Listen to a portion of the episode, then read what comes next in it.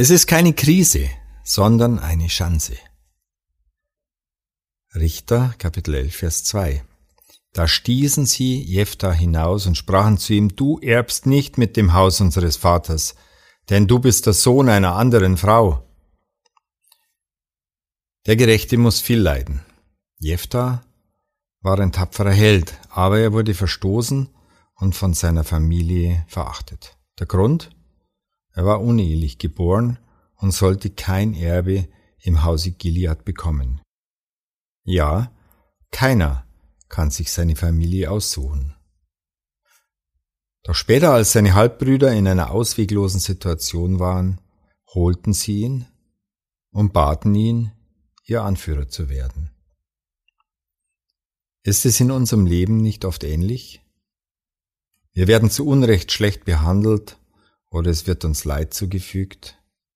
Und trotzdem, wir entscheiden, welchen Weg wir gehen.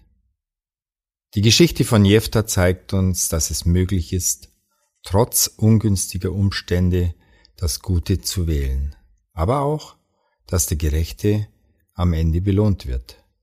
Jefta ließ sich übervorteilen baute sich aber trotzdem sein eigenes Leben auf. Er vertraute auf Gott und er sorgte für ihn und gab ihm sein Recht und den Sieg.